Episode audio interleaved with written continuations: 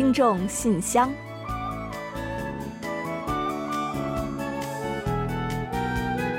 分享最新动态，聆听您的心声。听众朋友们好，我是李璐，欢迎您收听全新一期的《听众信箱》节目。听众朋友，大家好，我是婉玲，很高兴跟大家相会在信箱节目之中了。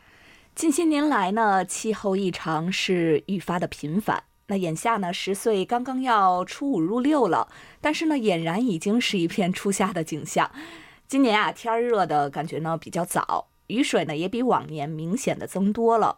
呃，还真是有些担忧啊，今夏呢会不会出现更严重的那种异常天气？嗯，是的，据气象部门专家预计啊，今年夏天韩国的气温会高于往年。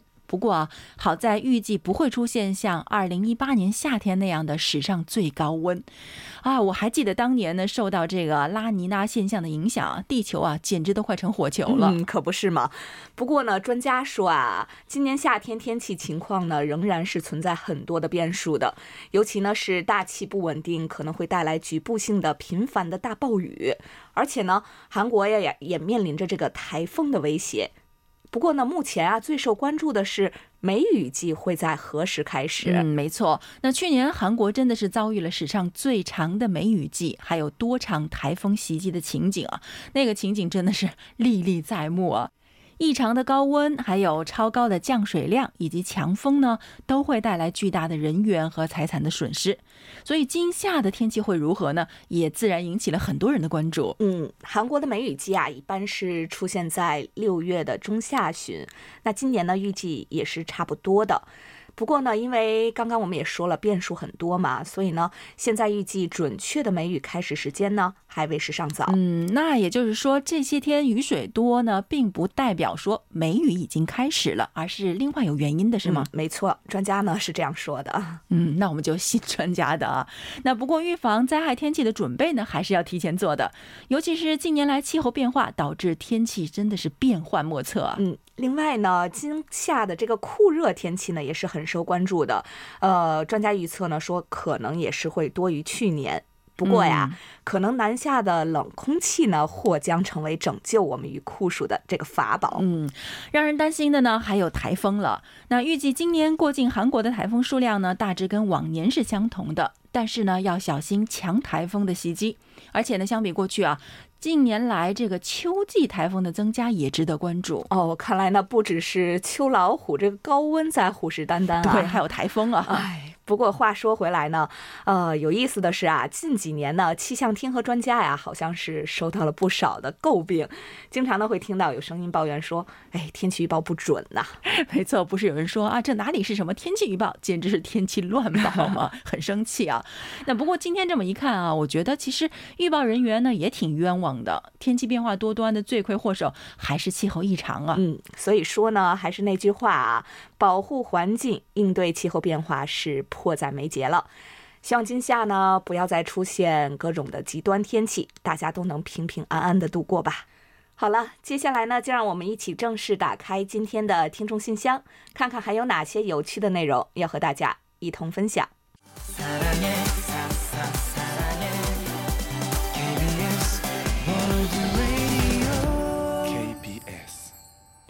欢迎回来，您正在收听的是韩国国际广播电台的听众信箱节目。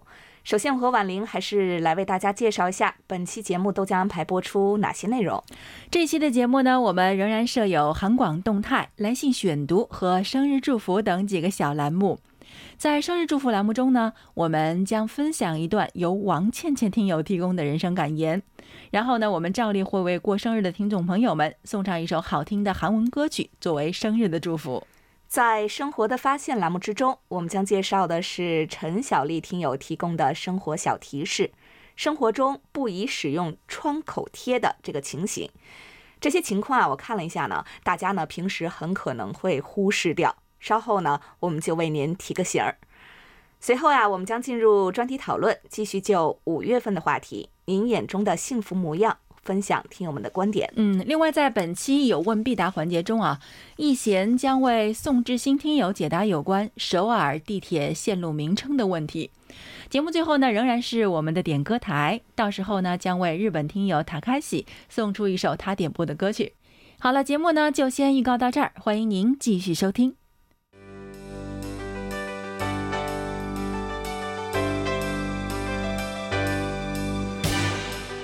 听众朋友，欢迎进入今天节目的第一个环节——韩广动态。首先呢，从六月份开始，我们将进行节目的改版。本次改版呢，整体上没有太大的变动。不过呀，各节目时间呢，相对是有所调整。嗯，是的。首先呢，我们每天的新闻节目时长仍将在十分钟左右，没有变化。但是周一到周四的今日首尔节目呢，将调整到三十分钟左右。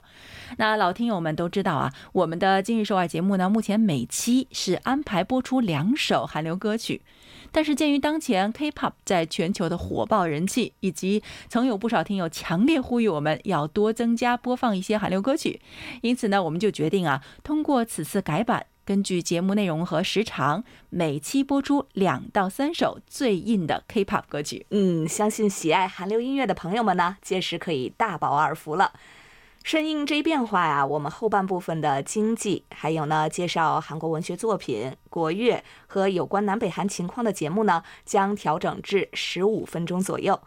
看韩剧学韩语节目呢，仍将继续和大家一同从人气韩剧中学习日常的韩国语用语。嗯，说到这里呢，也要顺便再次提醒一下广大听友啊，从六月一日起，我们将在每个星期二推出韩广有声故事书很久很久以前节目，取代以前每周二播出的韩广书斋邀你一读。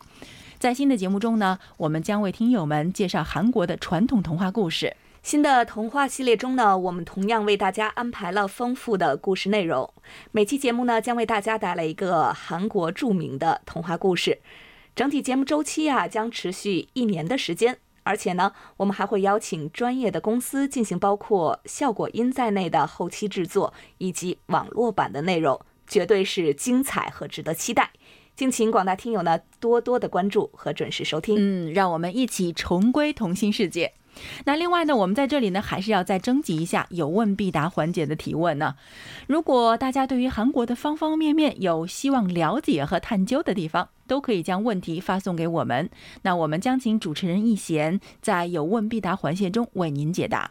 除了问问题之外呢，我们也欢迎大家继续多多给我们来信沟通交流，畅谈生活梦想，让我们和您一同分享人生的五味杂陈和世间百态。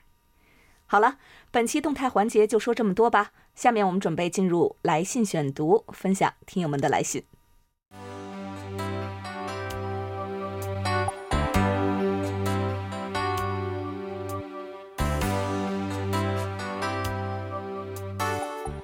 听众朋友，这里是来信选读时间。在介绍今天的来信之前，我们还是先提醒一下还不清楚我们收听方式和联系方法的听众朋友们。稍后我们会在节目最后的点歌台环节中进行相关的介绍，请您留意收听和记录。好的，接下来呢，我们就分享今天的第一封来信。好，今天呢，我们首先要为大家介绍的这封信啊，是我们的啊老朋友也是好朋友刘畅听友写来的。他在信中是这么说的：“韩广中文组的各位主持人、编导老师，大家好，我是哈尔滨的刘畅。”在节目中听到韩广书斋节目呢，即将进行微改版，这也是很期待这次的改版哦。通过这次改版呢，可以对中国的传统故事有一定的了解。其实韩广书斋呢，也是我非常喜欢的节目之一。每一期呢，都能感受到选材的用心，每一个精心挑选的故事，听了以后都觉得感触非常多，基本都会听两三遍的。相信这次的改版一定会带来更加出色的节目。嗯，没错。那韩广书斋邀你一读节目啊，其实也是很多很多听友的最爱啊。在过去呢，差不多有两年的时间里吧，那我们每一周呢，都为大家介绍一部韩国的中短篇小说。那其中呢，既包括经典作品，也包括一些年轻作家最近几年创作的作品，让喜爱韩国文学的朋友们得以对中短篇小说有了一个既宏观又微观的体验。那刚才呢，我们也简单介绍过啊，从下个月，也就是六月份开始呢，我们将在同一时间啊，为大家推出韩广有声故事书。很久很久以前这个节目，那每周呢会给听友们讲一个韩国的传统童话故事。而且啊，节目的形式我们也说过会有非常新颖的变化，所以啊，到时候呢是什么样的形式，又是哪个故事，就请您记得到时候收听节目揭晓答案了。那我想啊，流畅听友呢也一定会第一时间去收听的吧。另外呢，他在信中还提到了有一部韩剧啊，他说，在韩广的节目中啊，听到最近在韩国掀起了学习芭蕾舞的热潮。那我想，除了疫情，居家人们多了很多可以学习自己感兴趣的东西的时间。像《蝴蝶一样飞》这部漫画，以及根据这部漫画创作的电视剧啊，对芭蕾舞感兴趣，掀起这样的热潮，也是起到了很大的作用吧。最近呢，我看了这部电视剧和漫画，也是深深的被感动了。芭蕾舞对于身体和天赋的要求比较高，所以如果说一位老人要学习芭蕾舞呢，简直是不可想象的。故事中的老人在年幼的时候身在异国他乡，芭蕾舞给他带来了莫大的安慰，也支持着他对学习芭蕾舞的梦想的追求，完成了这个看似不可能完成的任务。不管我们小时候经常看这种热血的体育类动画也好，还是像蝴蝶一样飞这样的故事，对梦想的坚持总是能感动观众，也会让人思考被生活者磨平的自己曾经的梦想是什么。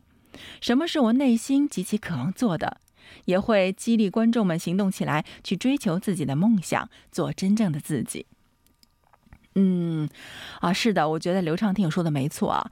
那我们在今日首尔节目中呢，也介绍过，最近呢，在韩国掀起了成年人学习芭蕾舞的热潮，啊，甚至啊，我们中文组呢就有成员在学习呢。上次我见到他的时候呢，感觉体态和状态都很不错呢。另外，那部叫《像蝴蝶一样飞》的韩剧呢，其实我还没有看过，但是身边呢有不少朋友在跟我安利。那刘畅听友如果他也说这很好的话呢，那我准备抽时间去看看了。不管怎样，我觉得对于梦想的坚持呢，都是一件很酷的事情。所以呢，如果去看看那部剧，我想应该能够获得不少的正能量吧。另外，还有就是刘畅听友在信中还问到说。不知道韩广以前的韩国语教材是不是还有剩余？如果还有剩余的话呢？希望可以得到一本，送给我一个对于韩剧很感兴趣的朋友。嗯，好的，那我们呢为您找到了韩语教材啊，那汉斌呢会尽快的为您寄出，希望呢您的朋友呢会喜欢。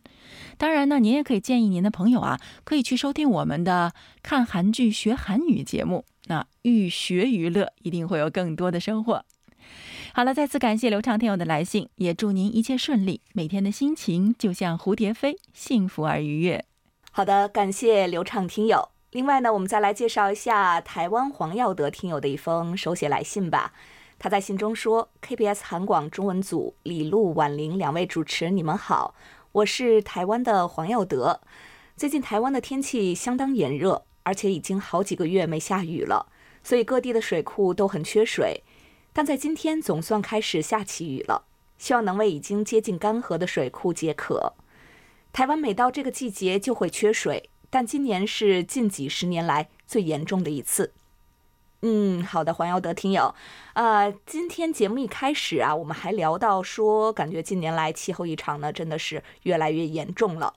那就说首尔的天气吧，今年初夏季节呢早早到来，光是温度高不说，降水呢也是不夸张的说啊，真的是隔三差五就有降雨。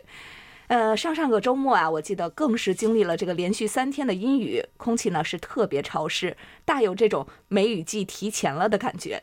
另外呢，不知道大家是否还记得之前我们在介绍黄耀德听友来信的时候呢，黄听友呢在信中告诉我们说，给我们寄送了明信片的收藏。这次随信呢一同到来的就包括这几张明信片。我们拿到手之后呢，大家都仔细的欣赏了一番，制作的非常的精美，我们都很喜欢，非常的感谢您这一片心意。明信片呢一共是三张啊，其中一张呢是印有漫画版的台湾地图，上面呢可以看到台湾的环岛旅游路线，包括台北啊，还有台南、南投、台东、台中、宜兰，还有屏东。以及呢，诸如台北幺零幺大楼等各地的地标。黄耀德听友呢，还在这张明信片上向我们进行了说明。他是这样介绍的：这张明信片上呢，印有台湾各地的古迹和风景名胜，当中还包含了台南的安平古堡。安平古堡也称热兰遮城，历史要回溯到十七世纪初，当时荷兰人以军商结合的队伍，于一六二四年占据现在的台南安平。并建热兰遮城为其防卫要塞。不过在清朝统治时期，也就是一六八三到一八九五年遭到破坏。现在看到的安平古堡是之后重建的，真正的荷兰时期遗迹仅剩古堡前方外城南城垣的砖墙。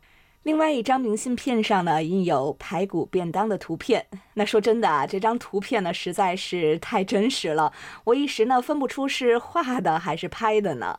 这个呢是一份由猪排、还有高丽菜、香肠、小黄瓜、豆干和卤蛋组成的台湾典型的火车便当。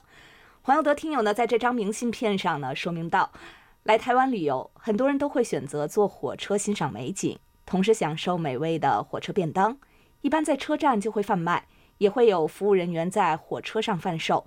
一份约为九十台币，约合三千五百八十韩币。哇，真的是物超所值啊！最热门的呢，也是坐火车必吃的火车便当，就是这张明信片上的排骨便当。嗯，感觉呢，我们又跟着黄耀德听友呢一起进行了一趟火车环岛美食游哦。最后呢，再跟着黄耀德听友一起去看另一个景点，还有一张明信片呢，是百货店的水彩画。黄耀德听友呢，在这张明信片上的留言是：林百货是位于台南市中西区的一间百货公司，同时是台南市第一间百货公司，于日据时期中期（一九三二年）落成并开业。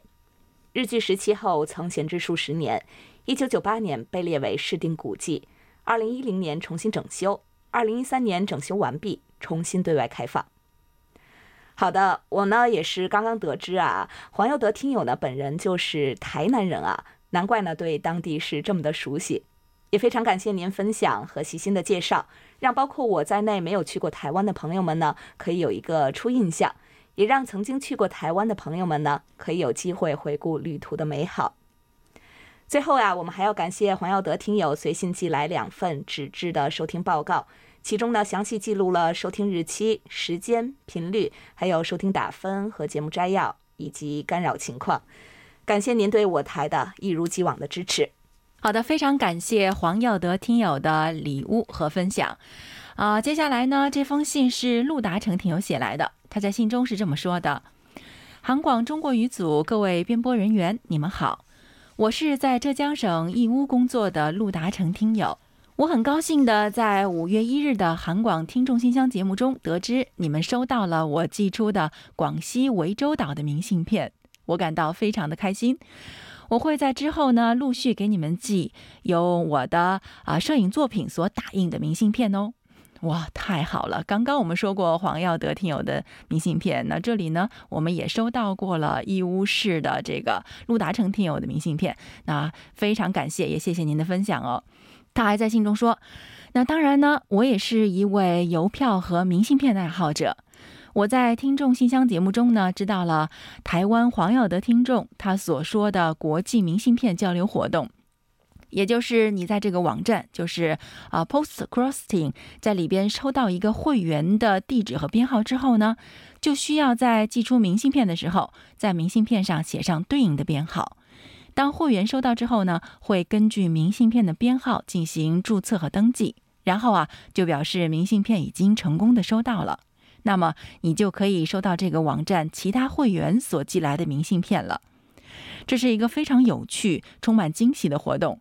很多收集明信片和收集邮票的爱好者们都喜欢参与到这个活动中去，因为这项活动的巨大影响力，有二十个国家和地区的邮政部门曾经发行过相关主题的邮票呢。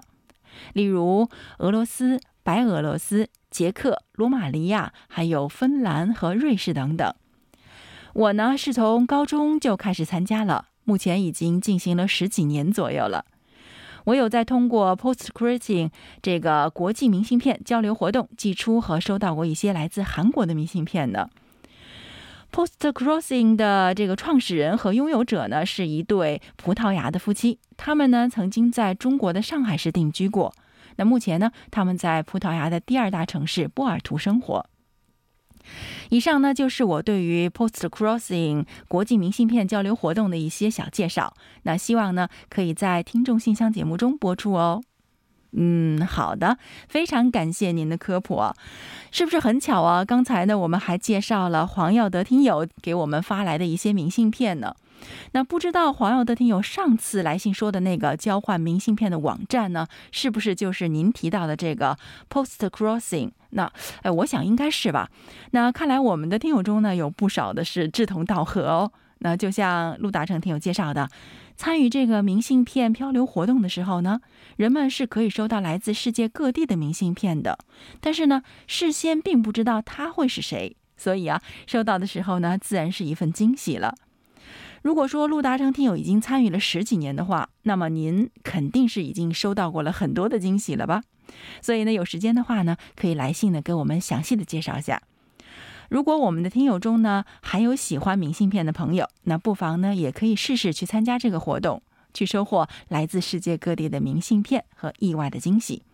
啊，当然呢，也不要忘了跟我们韩广互动，因为您的来信对于我们来说也是一份美好的惊喜。嗯，好的，感谢陆达成听友。接下来呢，我再来介绍一下天津李健听友的一封来信吧。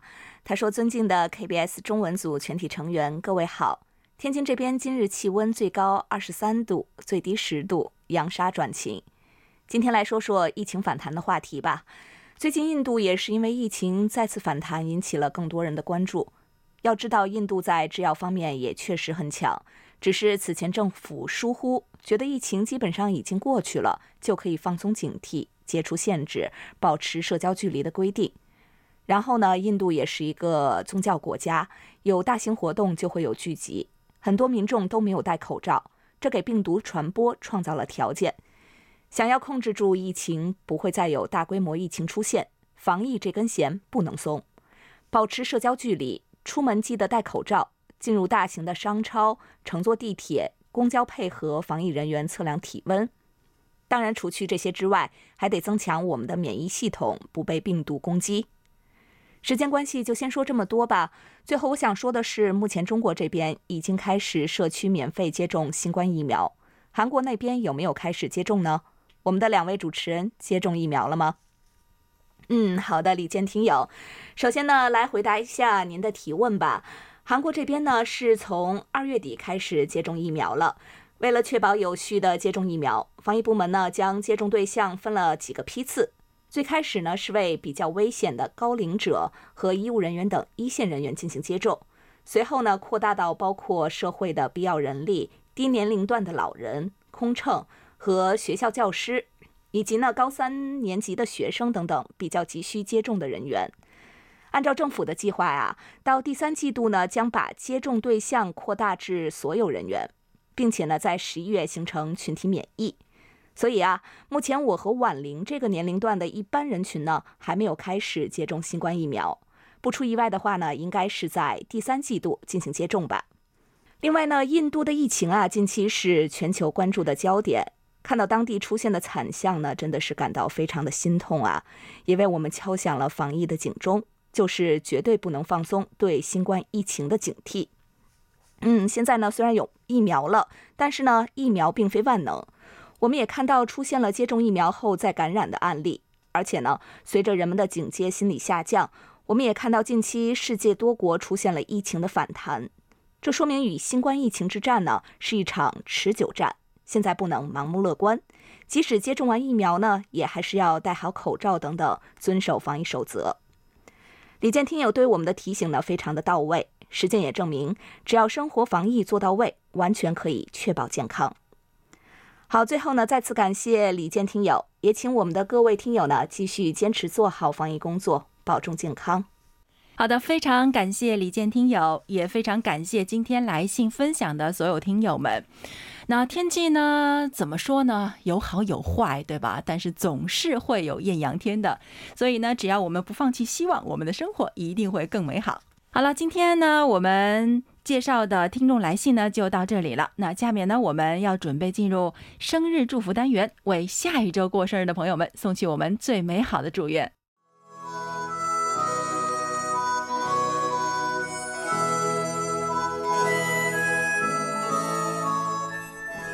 每个生命都是独特且美丽的，组合在一起，共同谱写出了一曲婉转动听的生命之歌。此时此刻，在韩广这个大家庭里，让我们把最真诚的祝福送给您。欢迎来到生日祝福，今天我们要送给大家的是一段由河北王倩倩听友分享的人生感言。人生要交四类朋友，友谊是每个人心灵上必不可少的寄托。其实，朋友不需要很多，拥有并珍惜以下几种友谊就已经足够了。首先是发小，在成长过程中，每个人都会有许多的回忆和故事。这些朋友可以提醒你，虽然外界变化快，但仍然不要忘了最初的自己。另外是要交新朋友。当我们慢慢变老时，与我们一起长大的朋友可能会因为各种关系已天各一方。新的朋友可以提供不同的思维和交流办法，更重要的是，他们会让你不由自主地切换到另一种社会关系网。还有就是陪你运动的朋友。运动是可以让身心保持健康的方式，与好朋友一起运动，可以使这个健康的习惯更容易地坚持下去。有了朋友的陪伴，不但会让运动变得不那么辛苦，而且还可以相互监督，不好意思偷懒。最后还要交年轻的朋友，年龄会增长，但是心态可以保持。找一个年轻的朋友，一起在各种社交网站大谈特谈一些新鲜事。了解当下年轻人的想法，让自己的心态也保持年轻。好，以上就是王倩倩听友分享的应该交往的四类朋友。您对此呢，是否也有一些感悟呢？您的身边是否也有这样的好朋友呢？欢迎来信和我们聊一聊。接下来呢，我们就把这首由 D.O 演唱的《That's OK》送给五月过生日的所有听众朋友们。只要我们身边有好朋友，有真朋友，那么一切都会 OK 的。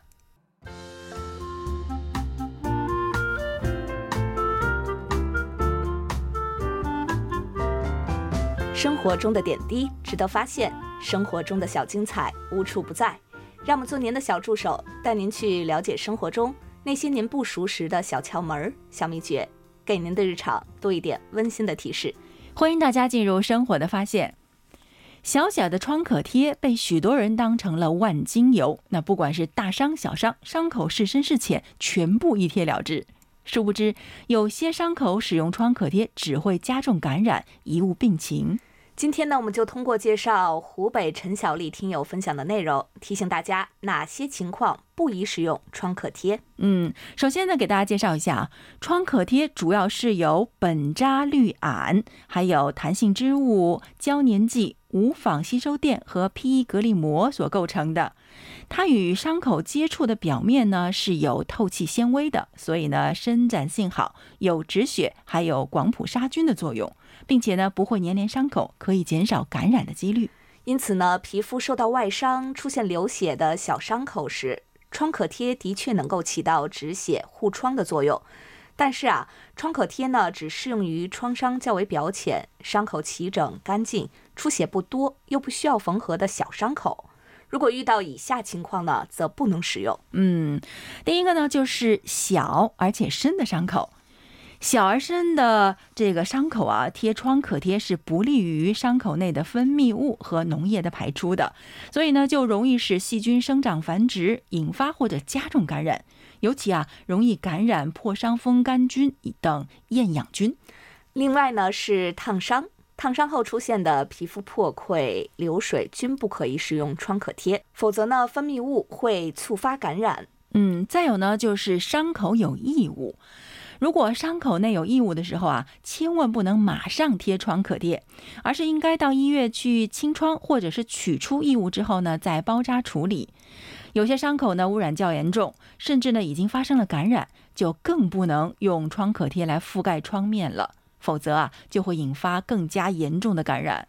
另外呢，还有被铁钉扎伤，如果是被铁钉刀片污伤了手指、脚趾。尤其是铁钉刀片上面有铁锈时，不能用创可贴简单包扎了事，一定要先清洁，然后保持伤口暴露，以防感染，并且呢，尽快到医院注射破伤风疫苗。嗯，对的，破伤风很可怕。另外呢，被于动物抓伤和咬伤其实也挺可怕的。被动物抓伤和咬伤的伤口呢，如果用了创可贴，就会导致病菌在伤口内蓄积或者是扩散。所以啊，无论是被家里的宠物，还是被外面的小动物咬伤或者是抓伤啊，都应该呢先用肥皂水多冲洗几次，然后呢再用碘伏消毒，并且到医院去注射狂犬病疫苗。嗯，还有呢，各种皮肤的接种也是不能用创可贴的。创可贴呢，不利于农液的吸收和引流，反而有利于细菌的生长繁殖。因此，接种不能使用创可贴。嗯，再有呢，就是对胶布过敏者，有胶布过敏史的人在临床上其实并不少见呢。那具体表现为贴胶布处的皮肤会瘙痒、发红，甚至起很多小水泡。因此啊，有创可贴或者胶布过敏史的人呢，应该选择其他的止血方法，那或者呢，选择专门的防过敏的胶布。嗯，好了，听众朋友们，以上呢就是我们本周为大家分享的生活小提示。在此呢，也要特别感谢陈小丽听友的贴心分享。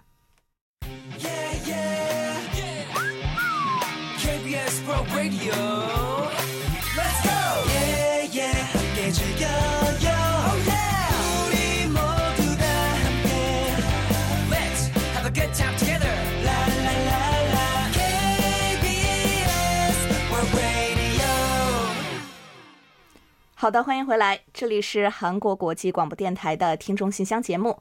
下面我们准备进入今天的专题讨论，就五月份的话题再分享一轮听友们的观点。嗯，在此之前呢，我们要先来预告一下六月份和七月份的讨论话题内容。六月份的话题是：假如您中了彩票大奖，最想用来做什么呢？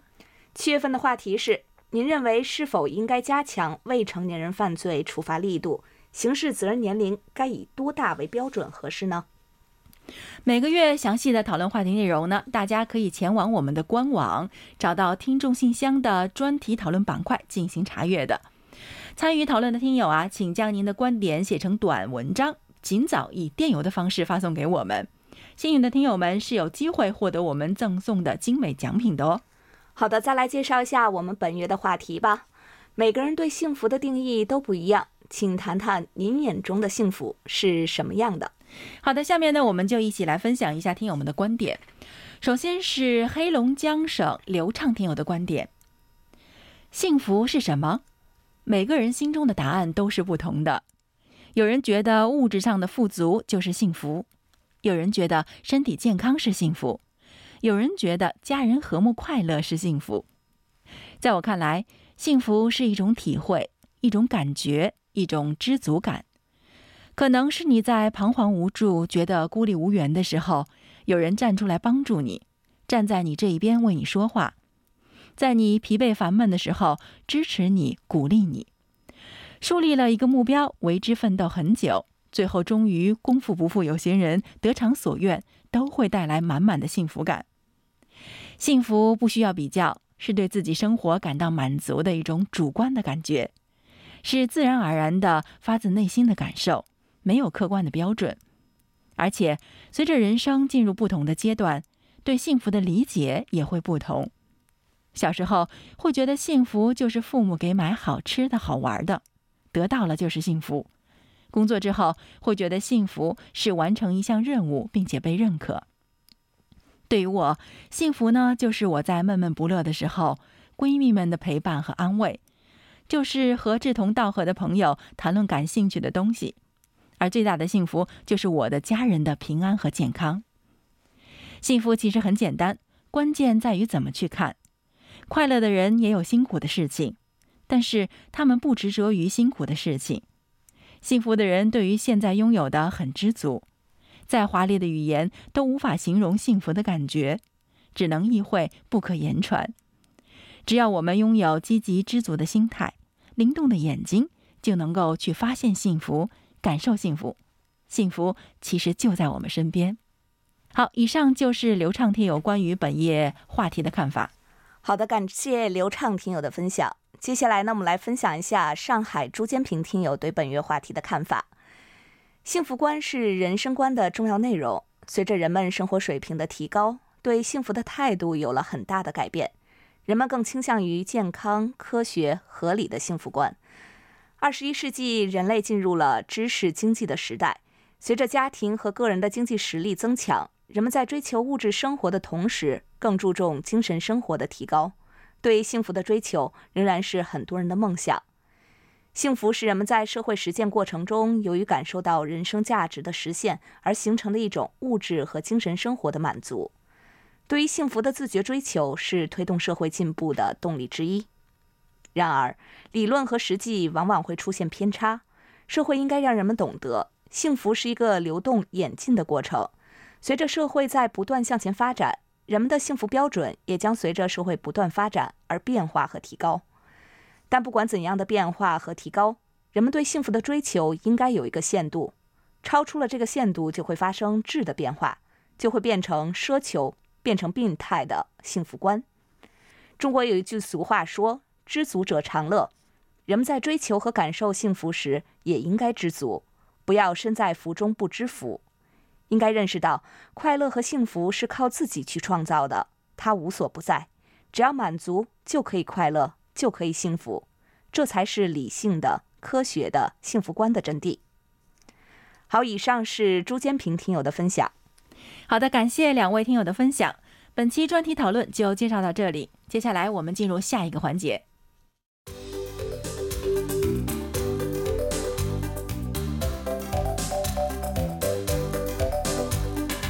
有问必答。今天我们请洪一贤来回答北京宋志新听友提出的问题。他的问题是：今天想请教一下关于首尔地铁线路名称由来的问题。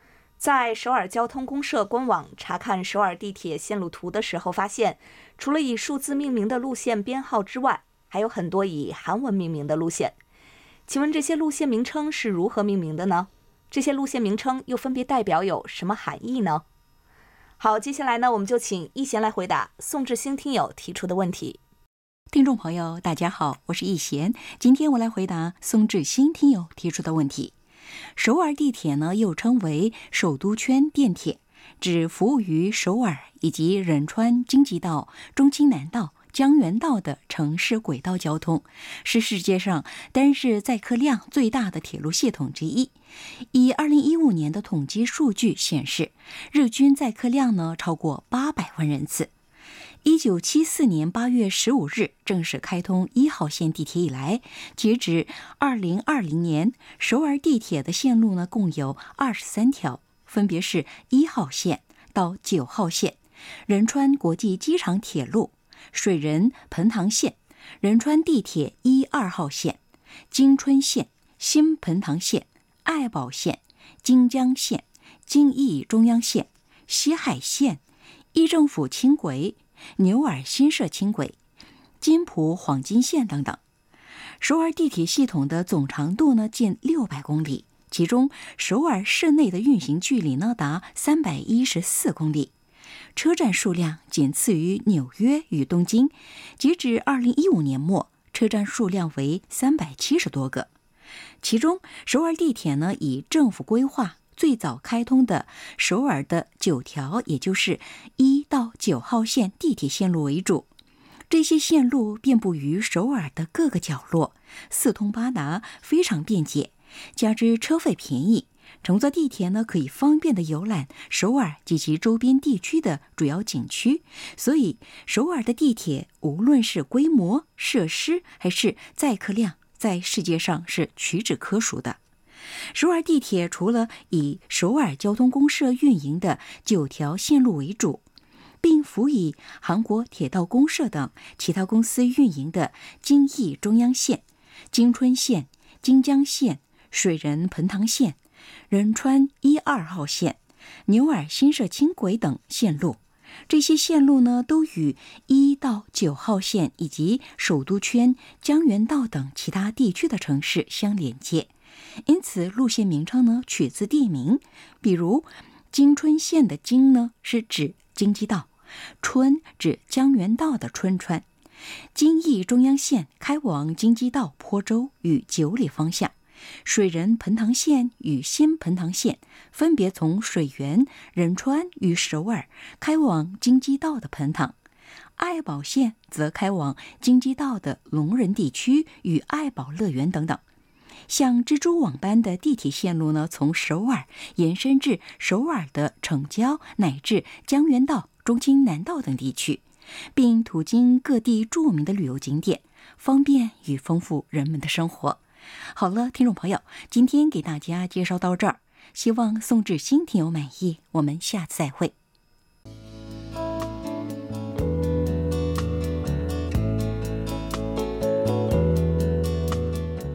节目最后是点歌台栏目，来自日本的塔卡西听友呢给我们来信，希望点播一首宝儿的《Only One》，和大家呢一同共享。好的，非常感谢塔卡西听友来信点歌啊。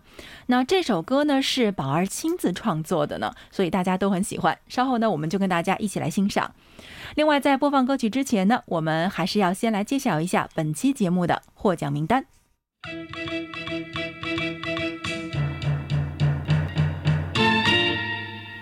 本期节目的奖品，我们分别送给参与有问必答的宋志新听友和来信分享明信片交流活动介绍的陆达成听友。另外呢，还有一份奖品要送给发送给给我们在线收听报告的翟倩飞听友。嗯，好的，恭喜三位获奖听众朋友们。另外呢，在节目尾声再来介绍一下我们的联系方式，我们的电子邮件地址是 chinese at kbs 到 co 到 kr。当然，我们也欢迎大家通过我们的网站。Word 点 kbs 点 co 点 kr 斜杠 Chinese，以及我们的 APP kbs word Radio On Air 和 kbs word Radio Mobile 来收听我们的各档节目。好了，听众朋友，到这里，本期听众信箱节目就在宝儿演唱的《Only One》这首歌曲中结束了。非常感谢大家将近一个小时的陪伴。嗯，同时呢，也感谢众多的听友积极参与我们的节目和互动。那也欢迎大家继续给予我们鼓励与支持，多来信，多提宝贵的意见和建议哦。好了，到这里，我们韩国国际广播电台一个小时的中国语节目呢，就全部播送完了。主持人婉玲和李璐在韩国首尔，祝大家周末快乐。我们下周同一时间再会。